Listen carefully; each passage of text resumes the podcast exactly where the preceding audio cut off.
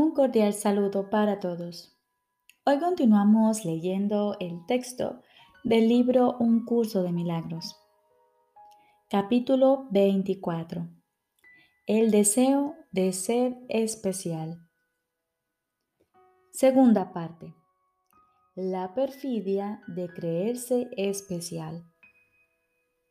Jesús nos dice, hacer comparaciones es necesariamente un mecanismo del ego pues el amor nunca las hace.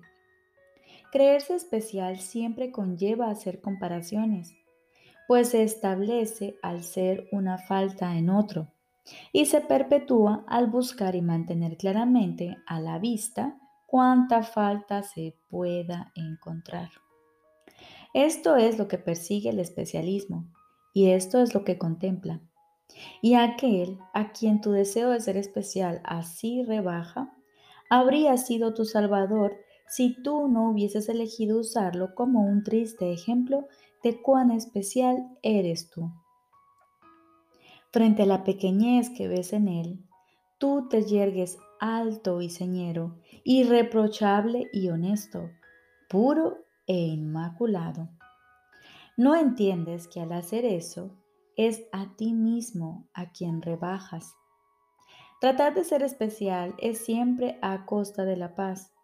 ¿Quién podría atacar y menospreciar a su Salvador y al mismo tiempo reconocer su fuerte apoyo? ¿Quién podría menoscabar su omnipotencia y al mismo tiempo compartir su poder? ¿Quién podría usarlo como medida de la pequeñez y al mismo tiempo liberarse de toda limitación? Tú tienes una función que desempeñar en la salvación. Realizarla te brindará felicidad, pero tratar de ser especial siempre te ocasionará dolor, pues es una meta que se opone a la salvación y por lo tanto va en contra de la voluntad de Dios. Atribuir valor a ser especial es apreciar una voluntad ajena, para la cual las ilusiones acerca de ti son más importantes que la verdad. Ser especial es la idea del pecado hecha realidad. Sin esa base no es posible ni siquiera imaginarse el pecado, pues el pecado surgió de ella, de lo que no es nada, y no es más que una flor maléfica desprovista de raíces. He aquí al que se ha erigido a sí mismo en Salvador, el Creador, que crea de forma diferente a como crea el Padre e hizo que su Hijo fuese como Él y no como el Padre. Sus hijos, entre comillas especiales, son muchos, nunca uno solo, y cada uno de ellos se encuentra exiliado de sí mismo y de aquel de quien forma parte. Y ninguno de ellos ama la unicidad, que los creó como uno solo con Él ellos eligieron el especialismo en lugar del cielo y de la paz, y lo envolvieron cuidadosamente en el pecado para mantenerlo, entre comillas, a salvo de la verdad. Tú no eres especial. Si crees que lo eres y quieres defender tu especialismo en contra de la verdad de lo que realmente eres, ¿cómo vas a poder conocer la verdad? ¿Qué respuesta del Espíritu Santo podría llegar hasta ti cuando a lo que escuchas es a tu deseo de ser especial. ¿Qué es lo que pregunta y lo que responde? Tan solo prestas oídos a su mezquina respuesta, la cual ni siquiera se oye a la melodía que en amorosa alabanza de lo que eres fluye eternamente desde Dios a ti. Y este colosal himno de honor que amorosamente se te ofrece por razón de lo que eres, parece silencioso e inaludible ante el poderío de tu especialismo. Te esfuerzas por escuchar una voz que no tiene sonido y sin embargo la llamada de Dios mismo te parece insonora. Puedes defender tu especialismo, pero nunca oirás la voz que habla en favor de Dios a su lado, pues hablan diferentes idiomas y llegan a oídos diferentes. Para todo aquel que se cree especial, la verdad tiene un mensaje diferente y un significado distinto. Sin embargo, ¿cómo podría ser que la verdad fuese diferente para cada persona? Los mensajes especiales que oyen los que creen, los que se creen especiales, les convencen de que ellos son diferentes y de que son algo aparte, cada uno con sus pecados especiales, y a salvo del amor, el cual no ve su especialismo en absoluto. La visión de Cristo es su enemigo, pues no ve aquello que ellos quieren ver y les mostraría que el especialismo que ellos creen ver es una ilusión. ¿Qué podría ver en su lugar? ¿Podrían ver el brillante fulgor del Hijo de Dios, tan semejante al de su Padre que el recuerdo de éste alborearía de inmediato en sus mentes? Y con ese recuerdo, el Hijo recordaría sus propias creaciones que son tan semejantes a Él como Él es semejante a su Padre. Y el mundo que Él construyó, así como su deseo de ser especial, junto con todos los pecados que en defensa de ese deseo albergó, albergó contra sí mismo, se desvanecerían a medida que su mente aceptase la verdad acerca de lo que Él es y retornase para ocupar el lugar que aquellos ocupaban. Este es el único, entre comillas, costo de la verdad. Jamás volverás a saber lo que nunca tuvo lugar, ni a oír lo que no tiene sonido. ¿Es acaso un sacrificio renunciar a lo que no es nada y recibir a cambio el amor de Dios para siempre? Lo que tú has encadenado a tu Salvador, a tu deseo de ser especial, y has otorgado a dicho deseo el lugar de aquel, recuerda esto. Tu Salvador no ha perdido la capacidad de perdonarte todos los pecados que tú crees haber interpuesto entre Él y la función de salvarte que Dios le encomendó. Y tú no puedes cambiar su función, ni tampoco la verdad que mora en Él y en ti. Pero ten por seguro que esta verdad es exactamente la misma en cada uno de vosotros. La verdad no transmite mensajes diferentes y solo tiene un significado. Y es un significado que tú y tu hermano podéis entender y que os brinda liberación a ambos. He aquí a tu hermano ofreciéndote la llave del cielo que tiene en su mano. No permitas que el sueño de ser especial continúe interponiéndose entre vosotros. Lo que es uno está unido en la verdad. Piensa en la hermosura que verás cuando dentro de ti lo consideres tu amigo. Él es enemigo de tu deseo de ser especial, pero amigo de lo que es real en ti. Ni uno solo de los ataques que pensaste haber lanzado contra Él lo ha despojado del regalo que Dios quiere que Él te dé. Su necesidad de dártelo es tan imperiosa como la tuya de recibirlo. Permítele que te perdone tu deseo de ser especial y que restaure la plenitud de tu mensaje y te haga uno con Él. Permítele que te perdone tu deseo de ser especial y que restaure la plenitud de tu mente y te haga uno con Él. Él está en espera de tu perdón, pero únicamente para poder devolvértelo a ti. No fue Dios quien condenó a su Hijo, sino tú, para salvar su especialismo y matar a su ser. Has llegado muy lejos por el camino de la verdad, demasiado lejos como para titubear ahora. Un paso más y todo vestigio del temor a Dios quedará disuelto en el amor. El deseo de ser especial de tu hermano y el tuyo son enemigos y en su mutuo odio están comprometidos a matarse el uno al otro y a negar que son lo mismo. Mas no han sido ilusiones las que han llegado hasta este último obstáculo, el cual parece ser que Dios y su cielo estén tan lejos que no se pueden alcanzar. Aquí, en este santo lugar, se alza la verdad esperando para recibirte a ti y a tu hermano en silenciosa bendición y en una paz tan real y abarcadora que nada queda excluido. No traigas ninguna de las ilusiones que abrigas acerca de ti mismo a este lugar, al que vienes lleno de esperanza y honestidad. He aquí el que te puede salvar de tu deseo de ser especial. Él tiene tanta necesidad de que lo aceptes como parte de ti, como tú de que Él te acepte a ti. Eres tan semejante a Dios como Dios lo es a sí mismo. Dios no es especial, pues Él no se quedaría con ninguna parte de lo que Él es solo para sí, negándosela a su Hijo y reservándola solo para sí mismo.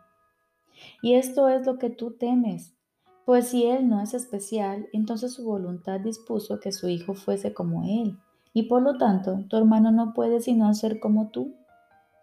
Él no es especial, pero lo tiene todo incluyéndote a ti. Dale solo lo que ya es suyo y recuerda que Dios se dio a sí mismo, a ambos, con el mismo amor, para que ambos pudierais compartir el universo con Él, quien dispuso que el amor jamás pudiese ser dividido ni mantenerse separado de lo que es y ha de ser para siempre. Tú le perteneces a tu hermano, pues a él no se le negó ninguna parte del amor. ¿Cómo iba a hacer que tú perdieses por ser él íntegro? Lo que se le ha dado a él es lo que hace que tú seas íntegro y lo que hace que él sea íntegro también. El amor de Dios te dio a ti y a tu hermano, y a ti y a él porque el Padre se dio a sí mismo. Lo que es igual a Dios es uno con él. Y ahora que finalmente tienes la esperanza de paz a la vista, Solo el deseo de ser especial podría hacer que el hecho innegable de que tú y tu Padre sois uno pareciese ser todo menos al cielo. El deseo de ser especial es el sello de la traición impreso sobre el regalo del amor. Todo lo que apoya sus propósitos no tiene otro objetivo que el de matar. Todo regalo que lleve impreso su sello no ofrece otra cosa que traición al que lo da y al que lo recibe. Ni una sola mirada de los ojos que él ciega deja de contemplar escenas de muerte. Todo aquel que cree en su poder no hace sino transigir y hacer concesiones para establecer al pecado como sustituto del amor y servirle con gran lealtad y toda relación que tenga el propósito del pecado en gran estima no hace sino aferrarse al asesinato como arma de seguridad y como el protector supremo de todas las ilusiones contra la supuesta amenaza del amor. La esperanza de ser especial hace que parezca posible que Dios hizo al cuerpo para que fuese la prisión que mantiene a su Hijo separado de él. Pues el especialismo requiere un lugar especial donde Dios no pueda entrar y un escondite donde a lo único que se le da la bienvenida es a tu insignificante yo. Nada es sagrado aquí, excepto tú, y solo tú, un ente aparte y separado de todos tus hermanos, a salvo de cualquier intrusión de la cordura en las ilusiones a salvo de Dios, pero destinado al conflicto eterno. He aquí las puertas del infierno tras las cuales tú mismo te encerraste, para gobernar en la demencia y en la soledad tu reino especial, separado de Dios y alejado de la verdad y de la salvación. La llave que tú tiraste, Dios se la dio a tu hermano cuyas santas manos quieren ofrecértela cuando estés listo para aceptar el plan de Dios para tu salvación en vez del tuyo. ¿Cómo puedes llegar a estar listo, salvo reconociendo toda tu abyecta desdicha y dándote cuenta de que tu plan ha fracasado y de que jamás te aportará ninguna clase de paz o felicidad?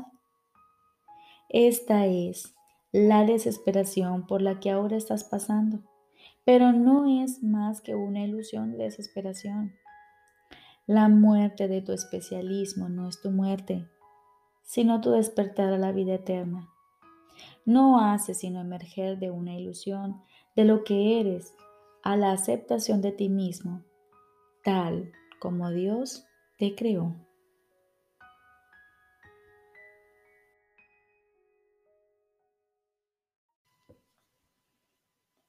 Ahora continuamos con el libro de ejercicios. Lección número 186. De mí depende la salvación del mundo. Esta es la afirmación que algún día habrá de erradicar de toda mente todo vestigio de arrogancia. Este es el pensamiento de la verdadera humildad, que no te adjudica ninguna otra función excepto la que se te ha encomendado. Dicho pensamiento supone tu aceptación del papel que te fue asignado, sin insistir que, que se te asigne otro no se detiene a considerar qué papel es el que es adecuado para ti. Tan solo reconoce que la voluntad de Dios se hace tanto en la tierra como en el cielo. Une a todas las voluntades de la tierra en el plan celestial para la salvación del mundo y les restituye la paz del cielo. No nos opongamos a nuestra función. No fuimos nosotros quienes la establecimos. No fue idea nuestra. Se nos han proporcionado los medios para llevarla a cabo perfectamente. Lo único que se nos pide es que aceptemos nuestro papel con genuina humildad y que no neguemos con un aire de falsa arrogancia que somos dignos de Él. Poseemos la fuerza necesaria para hacer lo que se nos pide llevar a cabo Nuestras mentes están perfectamente capacitadas para desempeñar el papel que nos asignó uno que nos conoce bien. Mientras no entiendas su significado, puede que la idea de hoy te parezca muy ardua. De mí depende la salvación del mundo. Lo único que dice es que tu Padre te recuerda todavía y te ofrece la perfecta confianza que tiene en ti, su Hijo. No te pide que seas diferente de como eres en modo alguno. ¿Qué otra cosa sino esto podría pedir la humildad? ¿Y qué otra cosa sino esto podría negar la arrogancia? Hoy no dejaremos de cumplir nuestro cometido con la engañosa excusa de que es un insulto a la modestia. Es el orgullo el que se niega a responder a la llamada del propio Dios. Hoy dejaremos a un lado todo vestigio de falsa humildad para poder escuchar la voz de Dios, revelarnos lo que sea que hagamos. Hoy dejaremos a un lado todo vestigio de falsa humildad para poder escuchar la voz de Dios, revelarnos lo que sea que hagamos. No pondremos en duda nuestra capacidad para llevar a cabo la función que Él nos ofrezca. Solo estaremos seguros de que Él conoce nuestras fuerzas, nuestra sabiduría y nuestra santidad. Y si Él nos considera dignos, es que lo somos. Es solo la arrogancia la que opina de otra manera. Hay una manera, y solo una, de liberarte del encarcelamiento al que te ha llevado tu plan de probar que lo falso es verdadero. Acepta en lugar de él el plan que tú no trazaste. No juzgues si eres o no merecedor de él. Si la voz de Dios te asegura que la salvación necesita que tú desempeñes tu papel y que la totalidad depende de ti, ten por seguro que así es. Los arrogantes tienen que aferrarse a las palabras, temerosos de ir más allá de ellas y de experimentar lo que podría poner en entredicho su postura. Los humildes, en cambio, son libres para oír la voz que les dice lo que son y lo que deben hacer. La arrogancia forja una imagen de ti que no es real. Esa es la imagen que se estremece y huye aterrorizada cuando la voz que habla por Dios te asegura que posees la fuerza, la sabiduría y la santidad necesarias para ir más allá de toda imagen. tú, a diferencia de la imagen de ti mismo, no eres débil. No eres ignorante ni impotente. El pecado no puede mancillar la verdad que mora en ti, ni la aflicción puede acercarse al santo hogar de Dios. Esto es lo que te dice la voz que habla por Dios. Y según Él te habla, la imagen se estremece e intenta atacar la amenaza que le resulta desconocida al sentir que sus cimientos se derrumban. Abandónala la salvación del mundo depende de ti y no de ese pequeño montón de polvo. ¿Qué podría esa imagen decirle al Santo Hijo de Dios? ¿Por qué tiene Él que preocuparse por ella en absoluto? Y así hallamos nuestra paz. Aceptaremos la función que Dios nos encomendó, pues toda ilusión descansa sobre la absurda creencia de que podemos inventar otra función para nosotros. Los papeles que nosotros mismos nos hemos otorgado, auto-otorgado, son inestables y parecen oscilar entre la aflicción y la dicha ex extática del amor y de amar. Podemos reír o llorar, recibir el día de buen agrado o bien recibirlo con lágrimas. Nuestro propio ser parece cambiar según experimentamos múltiples cambios en nuestro estado de ánimo y nuestras emociones nos remontan hacia lo alto o nos estrellan contra el suelo sumiéndonos en la desolación. ¿Es este el Hijo de Dios? ¿Habría podido Él crear semejante inestabilidad y llamarla su Hijo?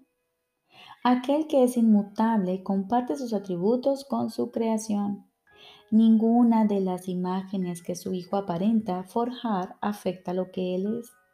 Dichas imágenes revolotean por su mente como hojas arrastradas por el viento, que forman diseños fugaces y se desbandan para volver a agrupar hasta finalmente dispersarse. O como los espejismos se ven en el desierto.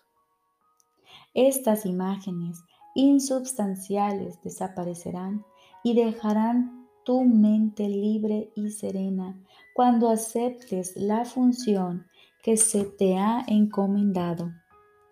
Las imágenes que fabricas solo dan lugar a metas conflictivas, transitorias y vagas, inciertas y ambiguas. ¿Quién podría mantener un esfuerzo constante o poner todas sus energías y empeño en metas como estas? Las funciones que el mundo tiene en gran estima son tan inciertas que aún las más sólidas cambian por lo menos 10 veces por hora. ¿Qué se puede esperar de metas como estas?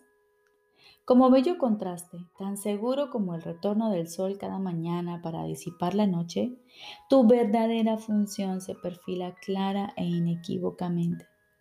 No hay duda acerca de su validez pues procede de uno que no conoce el error y cuya voz está segura de sus mensajes. Estos nunca cambiarán ni estarán en conflicto. Todos ellos apuntan hacia un solo objetivo, el cual puedes alcanzar. Puede que tu plan sea imposible, pero el de Dios jamás puede fracasar porque Él es su fuente. Haz lo que la voz de Dios te indique y si te pide que hagas algo que parece imposible, recuerda quién es el que te lo pide y quién es el que quiere negarse. Luego considera esto. ¿Quién de los dos es más probable que esté en lo cierto? ¿La voz que habla por el creador de todas las cosas o que las conoce exactamente como son o la distorsionada imagen de ti mismo que es inconsistente y está confundida perpleja e insegura de todo? No permitas que su voz te dirija. Oye en su lugar una voz que es inequívoca y que te habla de la función que te encomendó tu Creador, quien te recuerda y te exhorta a que te acuerdes de Él ahora. Su dulce voz llama desde lo desconocido a lo que no conoce desde lo conocido a lo que no conoce. Él quiere consolarte aunque no conoce el pesar. Él quiere hacer una restitución si bien goza de absoluta plenitud. Él quiere hacerte un regalo, si bien sabe que ya lo tienes todo. Él tiene pensamientos que satisfacen cualquier necesidad que su hijo perciba, si bien Él no las ve. Pues el amor solo puede dar, y lo que se da en su nombre se manifiesta en la forma más útil posible en un mundo de formas. Esas son las formas que jamás pueden engañar, ya que proceden de la amorfía misma. El perdón es una forma terrenal de amor, que como tal no tiene forma en el cielo. No obstante, lo que aquí se necesite, aquí se concederá. Valiéndote de esta forma puedes desempeñar tu función, incluso aquí. Si bien el amor significará mucho más para ti cuando se haya restaurado en ti el estado de amorfía. La salvación del mundo depende de ti que puedes perdonar. Esa es tu función aquí. Recordemos, lección número 186. De mí depende la salvación del mundo. Hoy, como todos los días, aquietamos nuestra mente acallamos nuestros pensamientos y agudizamos nuestros oídos para escuchar la voz de nuestro Padre, para escuchar su mensaje de amor y su tarea, esa que tiene para nosotros, pues de nosotros depende la salvación del mundo. La voz de Dios habla en nosotros y nos habla de la salvación del mundo que depende de nosotros y no de ese pequeño montón de polvo. De esta forma es como hallamos nuestra paz. Nosotros hoy nos consideramos hijos dignos de Dios, porque somos uno con nuestro Padre. Y hoy asumimos con alegría ese rol de la salvación del mundo. Nos entregamos a nuestro Padre hoy y en sus manos nos ponemos a su servicio para la salvación del mundo. Te deseo un feliz día.